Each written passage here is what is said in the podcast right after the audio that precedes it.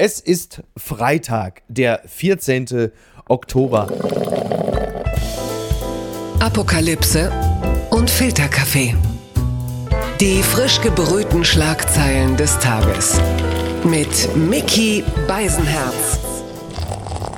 Einen wunderschönen Freitagmorgen und herzlich willkommen zu Apokalypse und Filterkaffee, das News Omelette. Und auch heute blicken wir ein wenig auf die Schlagzeilen und Meldungen des Tages. Was ist wichtig? Was ist von Gesprächswert? Worüber lohnt es sich zu reden? Und ich freue mich sehr, dass er wieder mal bei uns zu Gast ist. Das letzte Mal ist knapp ein Jahr her. Das war vor der Bundestagswahl. Damals war er frisch im Kompetenzteam von Armin Laschet, was er immer noch ist ist im Vorstand der CDU ein Mann mit vielen Facetten. Er ist nämlich ganz nebenbei auch noch höchst erfolgreicher Musikmanager und Buchautor. Und mit den Worten des großen Markus Lanz, darüber wird zu reden sein. Guten Morgen, Joe Cialo. Einen wunderschönen guten Morgen.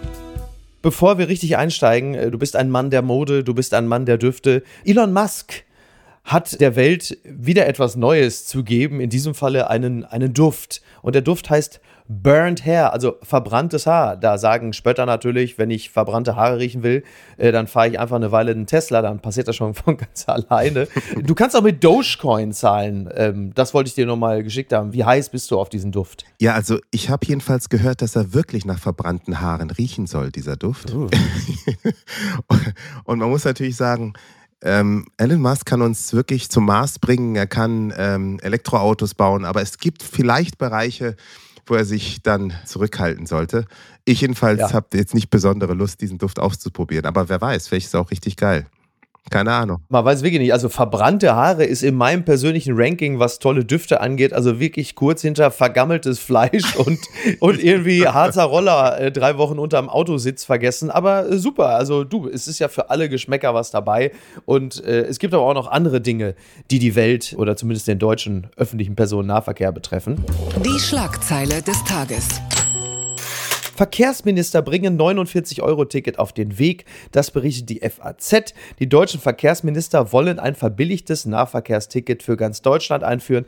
Es soll 49 Euro im Monat kosten. Nun müssen noch die Ministerpräsidenten zustimmen. Ja, Volker Wissing hat das Ganze am Donnerstag gemeinsam mit den Verkehrsministern, also am Ende einer Verkehrsministerkonferenz, vorgestellt. Man hat sich in Bremerhaven, um Gottes Willen, also wenn man sich in Bremerhaven trifft, also dann ist es einem wirklich, also es einem wirklich ernst.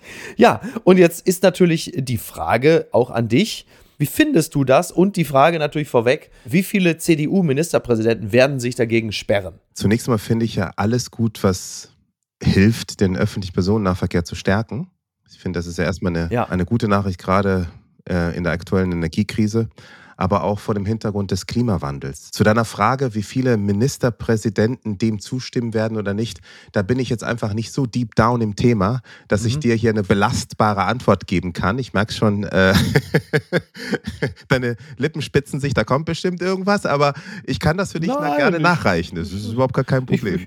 Ich, ich, ich höre halt nur schon irgendwo so ein, so ein Schauen Sie, Schauen Sie, es, es, geht ja um, um, viel mehr. Es geht um Deutschland. Na, wir, wir, werden es ja, wir werden es ja sehen. Das 49-Euro-Ticket ist ja im Grunde genommen wie das 9-Euro-Ticket, nur 40 Euro teurer.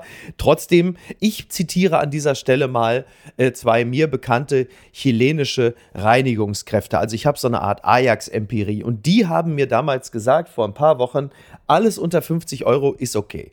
So, und 49 Euro, das scheint zumindest für eine nicht unwesentliche soziale Klientel ein erschwinglicher Preis zu sein. Das erscheint mir also wirklich ein ganz ordentlicher Kompromiss zwischen Bürgerinnen und Bürgern und der Politik, die das ja letzten Endes zahlen müssen, also Bund und Länder. Denkst du, das ist ein Preis, der auch Leute zum Beispiel, also sag mal so, verkehrstechnische Wechselwähler ansprechen könnte, zu sagen, ach weißt du was, ich gehe jetzt vom Auto auf den öffentlichen Personennahverkehr? Denn es geht ja auch um die Lenkungswirkung. Du hast es ja gerade schon so ein bisschen angerissen. Ich glaube, dass alles, was den öffentlichen Personennahverkehr attraktiv macht, dazu führen wird, dass ähm, mehr Menschen darauf umsteigen. Aber ist das etwas, dieser Preis? Das ist jetzt ein bisschen Crystal Ball, ne? Schauen, das kann ich nicht sagen. Ja. Ich weiß nur, dass jede Bemühung, jede Maßnahme, die darauf abzielt, eine gute Maßnahme ist. Aber ich möchte natürlich nicht dem vorgreifen, was meine Ministerpräsidenten im Detail und in den vielen Runden, wo ich nicht drin sitze, hier locker flockig ja. am Morgen so von der Seitenlinie aus reinzubrüllen. Da muss man auch sich mal eingestehen, wenn man die Details nicht kennt, dass man dann auch mal einen Schritt zurückgeht. Ja, du vielleicht. Ja, ich, ich, du natürlich nicht. Ich habe da, hab da natürlich deutlich weniger Probleme mit. Was ich ja wirklich, was ich lustig finde nach diesen ja nur wirklich komplett vergeigten Landtagswahlen, dass jetzt äh, dieses 49-Euro-Ticket das, das Prestigeprojekt des FDP-Verkehrsministers ist, was an sich äh, total in Ordnung ist, 49-Euro-Ticket. Nur äh, für die klassische FDP-Klientel ist das in etwa so, als hätte die Linkspartei die Steuern auf Cohibas gesenkt. Wobei die kommen immerhin aus Kuba. Also Castro, ich, ich finde das ja toll, aber der, der FDP bringt es, glaube ich, vergleichsweise wenig, was ihre abgewanderte Stammwählerschaft angeht. Ich glaube, das hat schon viel mit der allgemeinen Belastung zu tun. 9-Euro-Ticket im Sommer war ja auch sehr viel Gießkanne, wenn man ganz mhm. ehrlich ist. Und trotzdem hat es 52 Millionen Menschen erreicht. Äh, die davon ja. Äh, profitiert haben. Insofern, glaube ich, sind das einfach die Anforderungen der Zeit. Und da wäre ich vielleicht dem Minister Wissing gegenüber ein bisschen nachsichtig und etwas unideologischer. Ja, das ist ja auch in Ordnung. Übrigens, wenn die Busse beheizt sind, äh, dann kann man ja theoretisch bis März mit den Dingern rumfahren äh, und zu Hause die Gasheizung abstellen. Das ist vielleicht auch eine Lösung. Ja. Sowas kann man sich nicht ausdenken. Doch, das Wirtschaftsministerium tut es. Ich weiß nicht, Joe, ob du dieses Video gesehen hast, was gerade so rumgeht. Am Anfang sehen wir eine liebe Omi und dann ganz viele Bürgerinnen und Bürger, die sich beteiligen, Energie zu sparen, die Heizung runterzudrehen, alles dafür zu tun, um letzten Endes dieser Gasmangellage Herr zu werden. Wir müssen ja 20 Prozent in etwa einsparen, um äh, Blackouts zu vermeiden. Und jetzt geht halt eben wieder ein Video rum, nur diesmal wurde es nicht wie damals vom Gesundheitsministerium initiiert, Stichwort äh, Social Distancing, Maske tragen, sondern jetzt vom Wirtschaftsministerium und das adressiert, liebe 80 Millionen, der Winter kommt und schweißt Industrie und Privatpersonen gleichermaßen zusammen. Jeder Beitrag zählt, wie kleine Dinge Großes bewirken können. Energiewechsel.de. Und ich sage es nochmal, am Anfang fängt es an mit einer netten Oma. Man könnte auch sagen, die haben wir ja schließlich während Corona gerettet und deshalb ist es nur folgerichtig, dass sie im Sequel am Anfang auftaucht. Und ähm, es ist wieder ein neues, es ist ernst, nehmen Sie es auch ernst. Wer, ist der Absender? Na, der Absender ist das Wirtschaftsministerium. Und die Botschaft ist klar. Wir alle Bürgerinnen und Bürger müssen was tun, um Energie zu sparen. Das wurde uns ja nun schon auf die verschiedensten Arten und Weisen ja auch nahegebracht. Allein richtig gezündet hat es noch nicht, denn der Energieverbrauch in diesem Jahr war äh, höher als in den Jahren 2018 und 2021. Und die Frage, die sich daran anknüpft, Bringt's was? Glaubst du an solche Videos? Ja, ich glaube weder an Veggie Days, an die Verordnungen auch, wenn ja. ein ernstes Problem dahinter steht, noch bin ich der Meinung, dass man mit solchen Videos den Menschen etwas vorschreiben sollte. Ich glaube schon, dass. Du kommst mir jetzt nicht mit der grünen Verbotspartei, ne? Um so. Gottes Willen. Ich, wir, wir haben hier ein ganz offenes Gespräch. Ich habe ja auch deine Entwicklung hin zum Konservatismus in der letzten Zeit beobachtet, äh, Miki, und das freut mich sehr. Das okay. mit der Verbotspartei, das lassen wir doch außen vor. Nein, aber jetzt ohne ja. Witz. Ähm, ich glaube tatsächlich, dass es gut gemeint ist aber vielleicht mhm. nicht gut gemacht. Ja. Wir haben eine Krise und es ist natürlich so, dass man den Menschen Informationen zukommen lassen muss. Jeder macht das so gut, mhm. wie er kann. Ich finde es halt bemüht. Und das ist dann rührig fast schon. Rührig finde ich es auch. Also, wir haben ja jetzt mittlerweile echt so seit Corona so viele Motivationsvideos und Aufrufe gesehen, dass man wirklich nur darauf wartet, dass Jürgen Höller Bundeskanzler wird. Und äh, wenn ich das alles sehe, was auch in den Videos passiert, dann wird wahrscheinlich demnächst irgendwie so dieser Zugluftstopper, der Türdackel wird das neue Waffentier äh, und der Bundesadler wird gekippt. Ich finde das ja alles okay. Ich muss natürlich jetzt einen der führenden Oppositionellen fragen mit der klassischen Frage, wie macht man es denn besser? Man macht es besser, indem man dafür sorgt, dass genug Gas im Land ist. Und da hätte es, glaube ich, schon viel früher, hätte man auf dieses Thema eingehen können, mhm. ernsthafte Alternativen prüfen können.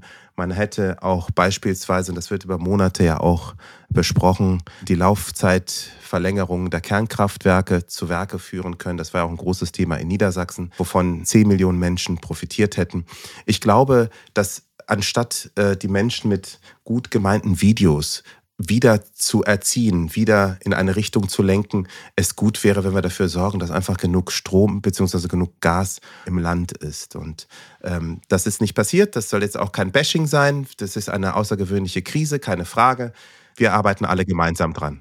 Das hat mich überrascht. Und dann bleiben wir nämlich bei, bei diesem Thema. Du hast ja gerade schon über vorausschauende Politik gesprochen und da gibt es erstaunliche neue Erkenntnisse oder zumindest Behauptungen. T-Online meldet, Kanzler Scholz irritiert mit Aussage zu russischem Gas. Diese Meldung ist schon einen Tag alt. Ich wollte es trotzdem noch mit reinnehmen. Die Ostsee-Pipeline Nord Stream 2 sorgte schon vor Inbetriebnahme für reiche Diskussion. Kanzler Scholz hat nun über seine früheren Bedenken gesprochen. Ja, beim Maschinenbaugipfel, da hat er am Dienstag bereits gesagt, dass es ihm bewusst gewesen sei, dass Russland nicht nur Getreidelieferungen als Waffe einsetzen würde, sondern er sagte auch, das Gleiche gilt, wenn wir die Frage diskutieren, was ist mit den Energielieferungen. Der Kanzler sagte weiter, ich war mir immer sicher, dass er das tun würde. Er habe sich schon im Dezember die Frage gestellt, was passiert eigentlich, wenn Russland kein Gas mehr liefert. Scholz behauptet dann, er sei einer der Ersten gewesen, die sich mit dieser Frage auseinandergesetzt hätten. Ja, und das ist für mich wieder so ein klassischer Scholz. Also entweder er erinnert sich gar nicht oder das, woran er sich nicht erinnert, das hat er aber auf jeden Fall richtig gemacht oder eingeschätzt. Denn er hat noch im Dezember gesagt, auf Nord Stream 2 angesprochen, sagte, das sei ein unpolitisches, ein privatwirtschaftliches Vorhaben. Und da äh, stellt sich schon die Frage, ja, also was stimmt denn jetzt? Also welchen Scholz kriegen wir denn jetzt gerade? Naja, also no front an unseren Bundeskanzler, aber er hat ja natürlich auch während der Wahl gesagt, wer Führung bestellt, der bekommt Führung. Und mhm. wenn ich das jetzt mal, diese Aussage mit dem, was du jetzt gerade gesagt hast, übereinander lege, dann sehe ich mhm. da schon eine Schere, eine große Schere. Das sind schwierige Zeiten. Und mhm. ich glaube, wir sollten auf das schauen, was die Menschen draußen wollen und nicht im Klein-Klein des also ich könnte jetzt auch da bashen und mich da drin ergehen, ja. aber ich glaube, ja. dass die Herausforderungen so groß sind für die Menschen im gesamten Land, dass wir jetzt vielleicht mal gucken sollten, ähm, was kann getan werden, um die Inflation, die drohende und steigende Inflation in den Griff zu kriegen, um die Energieversorgung im Land zu sichern? Was können wir tun, um Wege zu finden, dass der Krieg in der Ukraine beendet wird? Ja. Auf der einen Seite müssen wir die Ukraine stark machen, keine Frage, militärisch. Auf der anderen Seite müssen wir gucken, gibt es irgendwann mal einen Korridor für eine friedliche Einigung. Wir müssen schauen, dass wir die Frauen im Iran stärken. Das ist eines der mutigsten und eines der krassesten demokratischen Bewegungen derzeit, wie wir es erleben. Ja. Eine, die deines Erachtens äh, die nötige Aufmerksamkeit bekommt? Wo wir gerade schon drüber sprechen? Also ich glaube, dass wir viel, viel mehr lernen müssen in diesem Land, dass die Dinge, die woanders passieren, auch eine unmittelbare Auswirkung auf das haben, was hier in Deutschland ist. Ähm, etwas, was in Taiwan und in Hongkong passiert, hat eine Auswirkung hier. Etwas, was im ja. Iran passiert, hat kurz- oder mittelfristig Auswirkungen auch für uns hier in Europa. Und diese Demokratiebewegung ja. ist eine so also unter Einsatz wirklich persönlicher Opfer sterben junge Menschen für die Freiheit. Gerade ein Land wie unser Land, was die Freiheit 1990 sich erkämpft hat auf den Straßen von Leipzig und vielen anderen Orten in Deutschland, sollte eigentlich diese Bewegung noch viel lauter unterstützen und viel, viel mehr auf Händen tragen.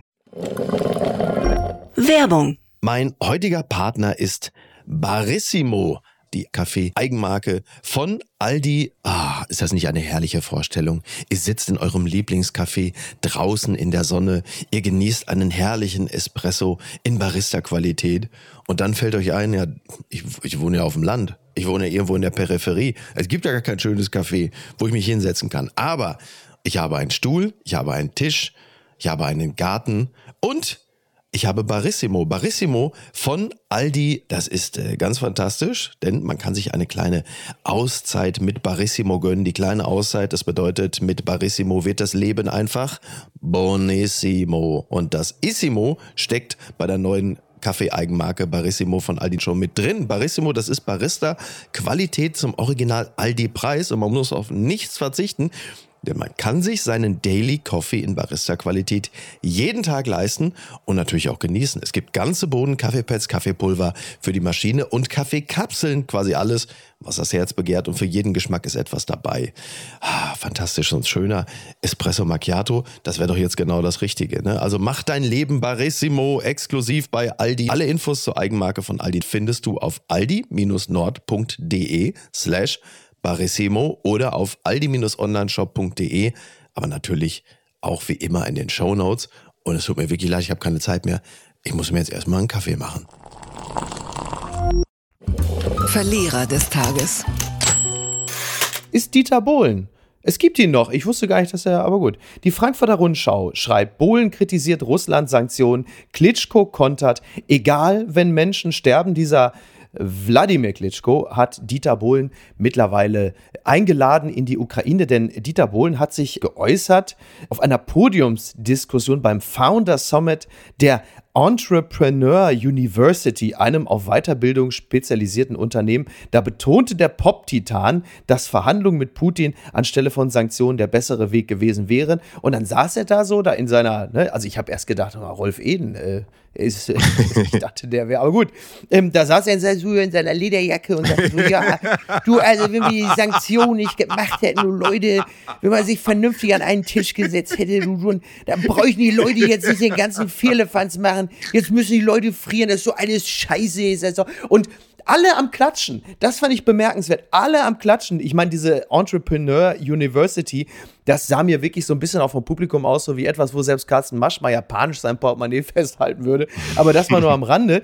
Und dann sitzt Bohlen da. Bohlen ist ja äh, so eine Art Precht für Camp David Hemdenträger und äh, sagt halt wirklich diesen Klassiker, ja, da muss man so mal stattdessen, dass man da nicht Verhandlungen macht, wo nun wirklich alle Claudia Majors, Carlo Massalas dieser Welt nun wirklich deutlich unterstrichen haben. Und auch übrigens äh, zuletzt jetzt die Vorgänge in Kiew, die Raketen, der Beschuss, dass mit diesem Mann zum jetzigen Zeitpunkt nun wirklich nicht zu verhandeln ist. Aber Bohlen sitzt da und der ganze Auslöser war ja eigentlich nur das Thema Fachkräftemangel.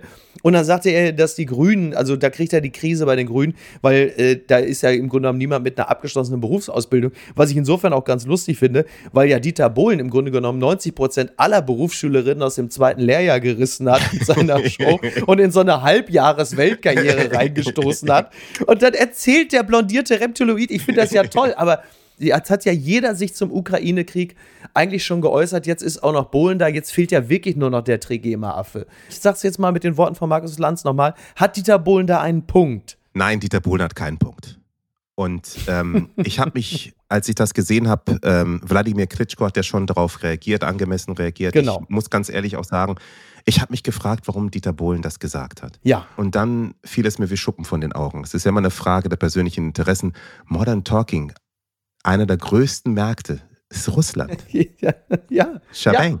Ja, Here we go. ja, absolut. Ja, gut. Ja. Und Dieter Bohlen ist natürlich ähm, jemand, der sehr auf seine wirtschaftlichen Interessen aus ist. Er hat ja ganz am Anfang auch davon erzählt, wenn er vor zehn Jahren, mehrere Jahren hätte er in zwei Dinge investiert, Aktien und äh, mhm. Immobilien. Da war er schon ganz aufgeregt bei dem Thema Geld und wie man das Geld vermehren kann. Und ich glaube, dass das durchaus ein Treiber seiner Gedanken ist. Wirklich? Hältst du Dieter Bohlen für äh, interessiert an am schnöden Mammon. So habe ich ihn na, na, nie nein, wahrgenommen. Nein, nein, nein. Natürlich. Ich erkenne die Leistung von Dieter Bohlen an. Das muss ich auch einfach mhm. vorausschicken. Nur weil er eine dämliche Aussage tätigt, heißt es nicht, dass ich ihn in Sack und Asche packe. Ganz im Gegenteil. Aber ja, das finde ich auch okay. Ja. ja, an dem Punkt hat er einfach äh, voll geloost, muss ich sagen. Und völlig unterkomplex agiert. Da kämpfen junge Leute in der Ukraine und verteidigen ihr Land. Das ist ja nicht so, dass die Ukraine irgendein Land angegriffen hat. Und dann sitzt da ganz gemütlich am Nachmittag auf dem Podium und Wahnsinn, haut ne? solche ne? Sätze ja. raus. Ich verlange einfach von so einem erfahrenen Musikmanager, ähm, dass er doch reflektierter agiert und auch kommuniziert, gerade wenn er um die Wirkung seiner Worte mhm. in der breiten Masse hier in Deutschland sich bewusst ist. Es ist halt einfach so. Gucken mal, wer da spricht. Beziehungsweise schreibt. Der Kampf geht weiter. So heißt das Buch eines Musikmanagers mit Namen Joe Cialo und glücklicherweise äh, unterhalte ich mich ja gerade mit ihm und äh, es geht um das Leben zwischen zwei Welten und äh, der Satz, der Kampf geht weiter, ist ja ein Zitat. Und das Zitat, die eine Frage ist, wen zitierst du da? Und die Frage, ähm, wieso ist das Zitat zum Buchtitel geworden? Ja, ich zitiere meinen Vater und das war der letzte Satz, den ich mit meinem Vater gewechselt habe, 2016, mhm. am 26.09., ja. bevor er einen Tag später gestorben ist. Der Kampf geht weiter ist im Grunde genommen eine Übersetzung eines portugiesischen Ausspruches A luta continua. Das war der Kampfruf der Befreiungsbewegung in Mosambik äh, in den 60er Jahren. die mein Vater auch unterstützt hat von Tansania aus. Dein Vater war Diplomat. Mein ne? Vater war Diplo erst Student und dann Diplomat. Aluta Continua, das ist im Grunde genommen ähm, ein Aufruf, dass man sich anstrengen muss, um seine Ziele zu erreichen. Der Kampf geht weiter, die Anstrengungen gehen weiter. Und ähm, ja. das ist ein Stück weit auch ein Fazit meines Lebens und eine Erkenntnis, dass Kampf notwendig ist, dass sich nichts bewegt ohne Kampf. Und für diesen Kampf braucht es eine Entschlossenheit, braucht es einen Siegeswillen. Und doch heißt gewinnen in diesem Kampf nicht automatisch den anderen zu beherrschen. Und das war etwas, was für uns ein stehender Begriff in der Familie war. Und deswegen hat mein Vater das wohl auch als letzten Satz in meine Richtung gerichtet, weil er geahnt hat, dass sein Leben zu Ende geht, meins weitergeht und das ist ein Stück weit das, was er mir mitgegeben hat. In welcher Situation hattest du das Gefühl, äh, in dieser Gesellschaft am meisten kämpfen zu müssen, um was zu erreichen? Ich glaube, dass mein ganzes Leben ein Stück weit immer wieder ähm, davon geprägt war, dass ich mich neu stellen musste, dass mich dem Kampf neu stellen musste. Ich ähm, habe gearbeitet als Türsteher, ich habe gearbeitet als Zerspannungsmechaniker, ich habe gearbeitet und arbeite immer noch als Musikmanager, Radiopromoter, ENA und dann bin ich 2016 in die CDU eingetreten, um dann ja. 2021 für die CDU hier in Berlin-Spandau äh, den Wahlkampf zu machen. All das, dem liegt natürlich immer eine Idee zugrunde, dass etwas besser mhm. werden soll. Dass, es gibt ein ja. Zielbild. Dazu gehört aber auch Mut, wenn man feststellt, dass man kämpft und ein Kampf sich nicht lohnt, dass man eben auch den Kampf beendet und wieder neue Türen öffnet. Und genau deswegen habe ich ja auch so eine verschlungene Biografie, die mich aber zu dem gemacht hat, der ich heute bin. Aber ist das nicht eigentlich eher ein äh, sozialdemokratisches Aufstiegsversprechen immer gewesen? Du bist gläubiger Christ, da ist man in der CDU natürlich grundsätzlich gut aufgehoben, wenngleich viele sagen, das C kann man sich auch dann und wann mal sparen, aber das würde ich jetzt heute jetzt nicht auch noch aufmachen wollen. Aber die Vita, deine Vita liegt ja eigentlich eher einen sozialdemokratischen Kern nahe, möchte ich mal sagen. Das C ist für mich schon wichtig und ähm, das ist für mich auch insofern wichtig, als dass es mich dann zum Schluss auch in die CDU geführt hat das soziale Aufstiegsversprechen, ich meine, wir sind demokratische Parteien, dass es ja. hier und da mal Überlappungen gibt, geschenkt. Aber es geht doch darum, was ist die Sicht einer Partei auf den Menschen? Und während ja. die Grünen und die SPD, dann Lieblingspartei, immer auf das Kollektiv schauen und dir vorgeben, was du zu tun hast, ist die CDU immer bemüht, die Beinfreiheit der Menschen, die Stärkung des Individuums in den Vordergrund zu rücken, dir die Möglichkeiten zu geben, dass du dich entfalten kannst. Und ich glaube, das ist etwas, was für mich wirklich wichtig ist und was mir ermöglicht hat, auch in der Retrospektive, mein Leben so zu leben, wie ich es gelebt habe. Wenn, wenn man bedenkt, dass die CDU die meiste Zeit in Deutschland regiert hat, hast auch du davon profitiert und wahrscheinlich hat es dir ermöglicht, der zu werden, der du heute bist. Und darüber freue ich mich sehr, Miki. Das ist ein tolles, das ist eine tolle Nachricht für dich und für mich.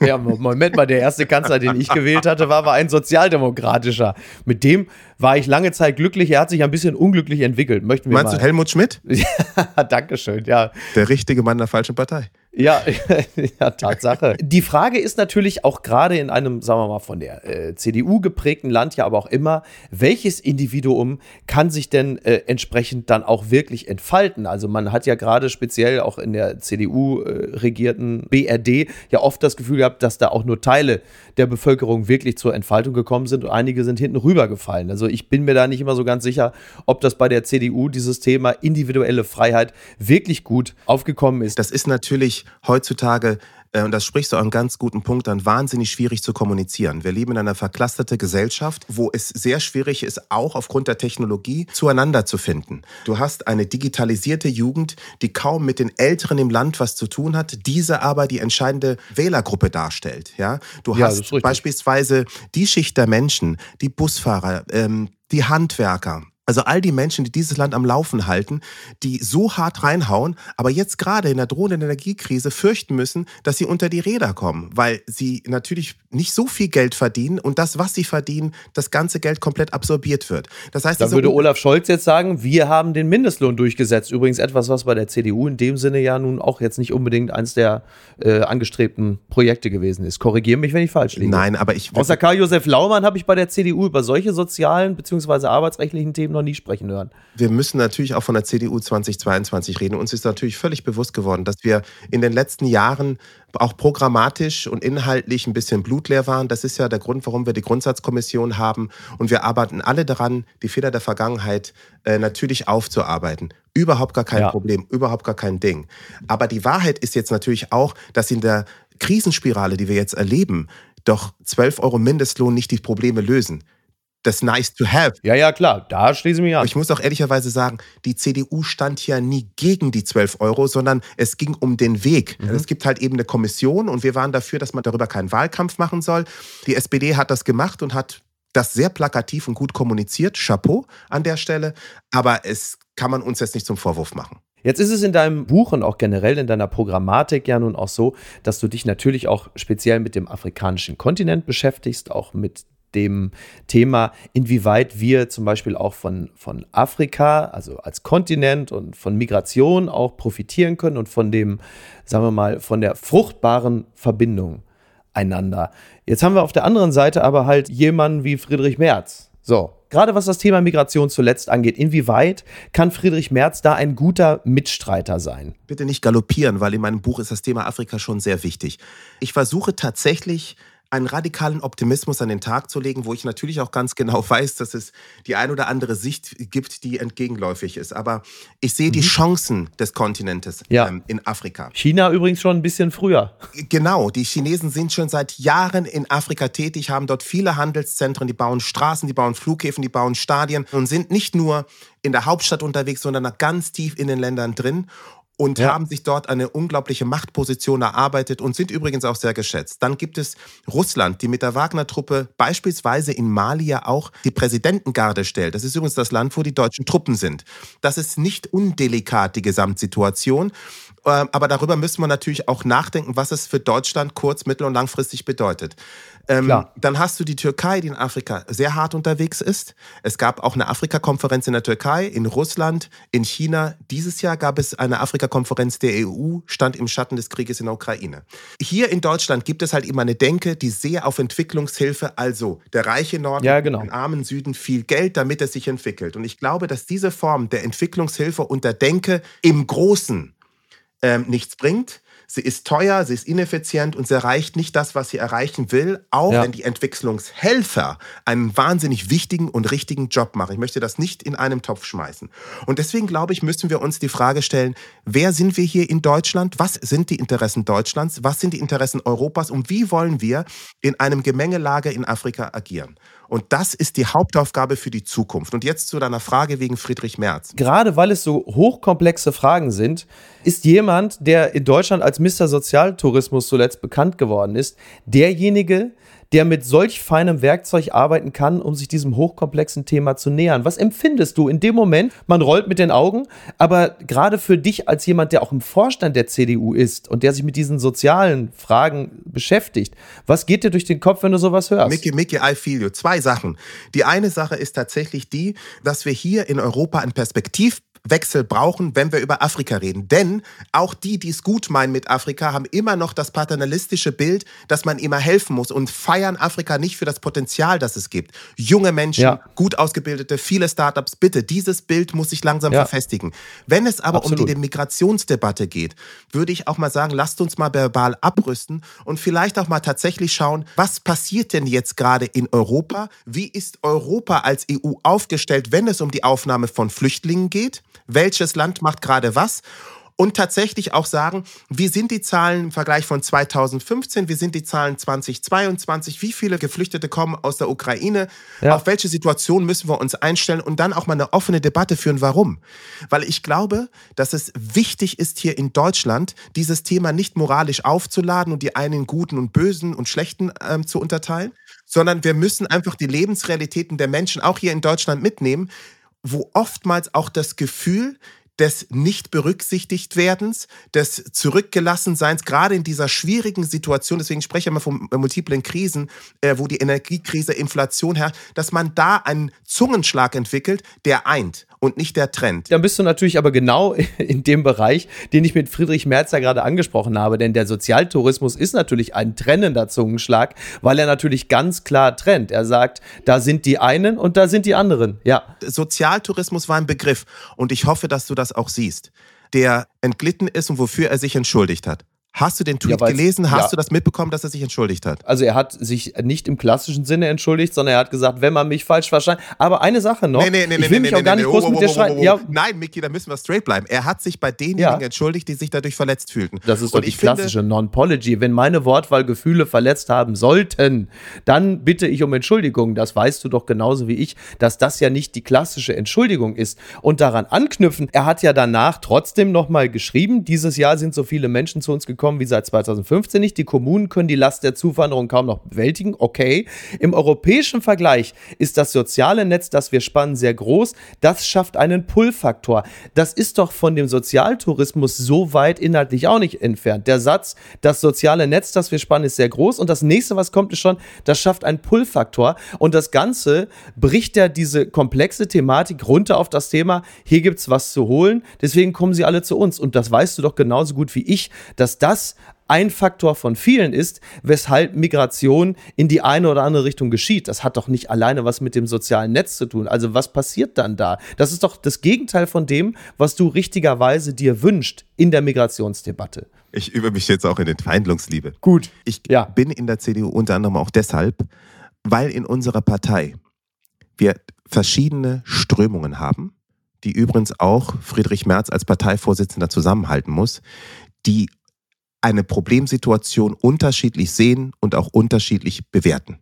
Wir haben das ja, ja. beispielsweise während ähm, des Parteitages erlebt. Da gab es viele Themen, die unterschiedlicher Natur waren. Da wurde lebendig diskutiert zum ersten Mal. Die Denkfaulheit, finde ich, ähm, die jahrelang vorgeherrscht hat, wird jetzt in sieben Meilenstiefeln überwunden.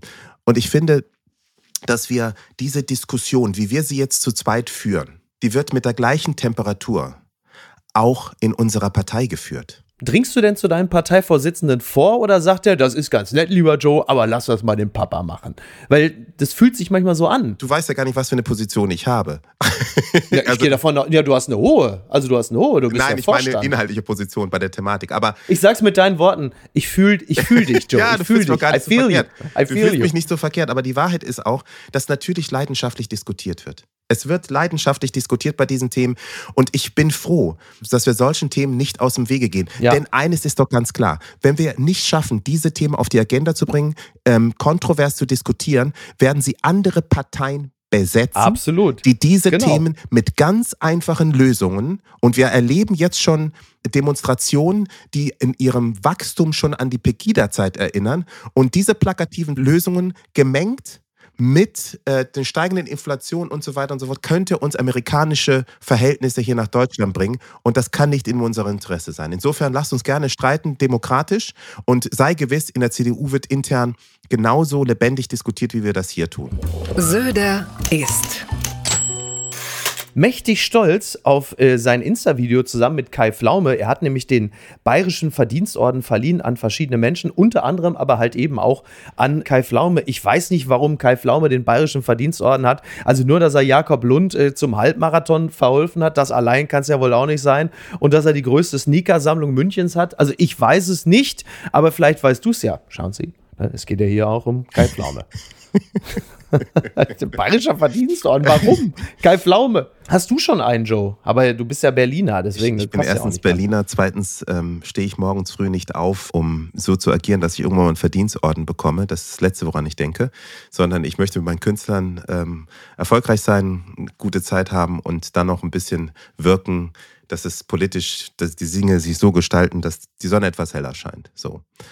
Und ansonsten, wer welchen Orden bekommt, du hättest einen verdient auf jeden Fall.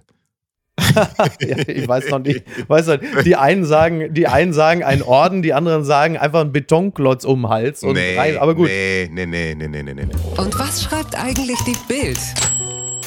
Post von Wagner. Lieber Alfons Schubeck, auch in Ihren Restaurants gab es das. Lichter, die langsam verlöschen. So ähnlich war es jetzt vor dem Landgericht München I, als sie zugaben, ein Dieb zu sein. Ihr großes Leben erlosch. Ich frage mich, wie man so blöd sein kann. Meisterkoch. Und nachts greift man in die Kasse. Es ist so traurig mitzuerleben, wie sich ein Mensch auflöst, verblasst, verschwindet. War sein Lachen, sein freundliches Wesen auch eine Lüge? Niemand weiß, wer dieser Superheld war. Heulte er hinter seinem Lachen oder war er nur buchhalterisch dumm? Es gibt Mathematiker, die sich kein Butterbrot schmieren können. Ist Schubeck ein Dummkopf-Genie?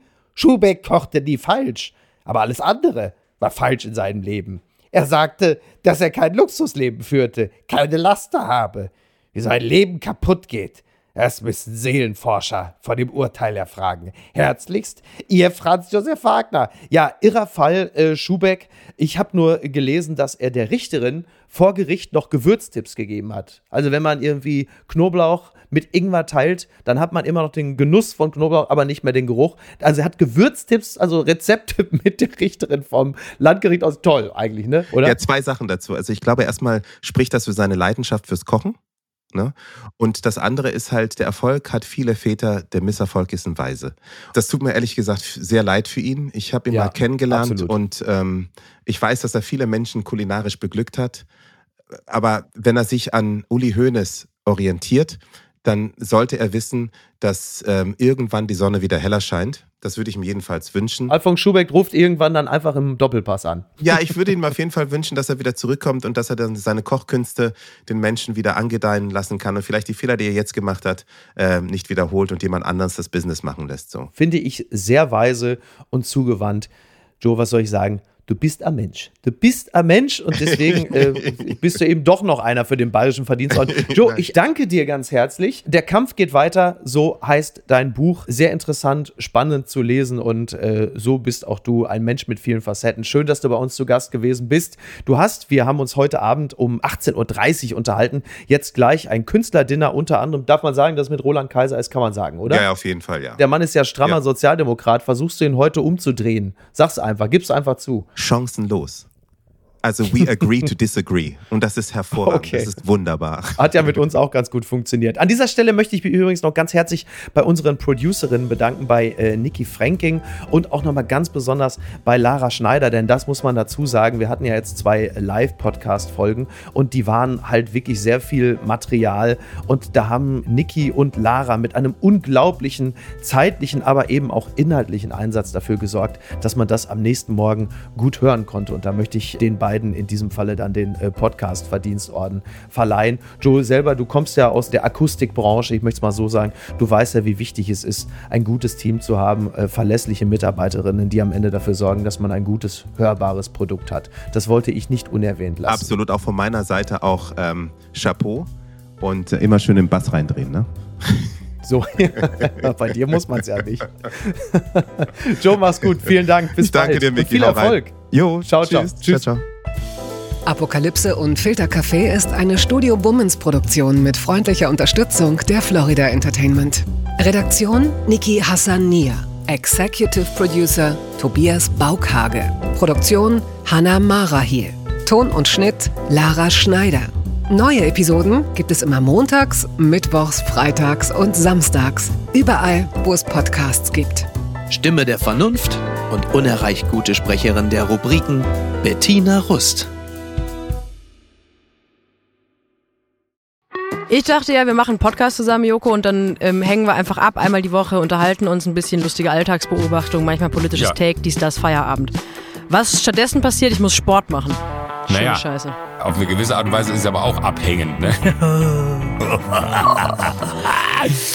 ja gut, ähm, das ist aber so, so eine Entwicklung, die man natürlich nicht kommen sieht, wenn man einen Podcast beginnt, wo man aber, wenn man einen Podcast hat, wie wir beide, der jeden Donnerstag erscheint äh, und Sunset Club heißt, sehr dankbar darüber ist, dass zum Beispiel ein Gast wie Kai Pflaume sagt, hast du nicht Bock auf eine Klimmzug-Challenge? Ja, und jetzt mache ich seit zweieinhalb Monaten, trainiere ich Klimmzüge, bald ist es soweit, die große Auflösung, habe ich es geschafft, einen Klimmzug zu schaffen, also habe ich es geschafft, ihn zu schaffen und die Laune ist im Keller bei mir, außer natürlich, wenn wir uns unterhalten miteinander, aber den Rest der Zeit, den ich nicht mit dir Podcast mache, mache ich ja Sport.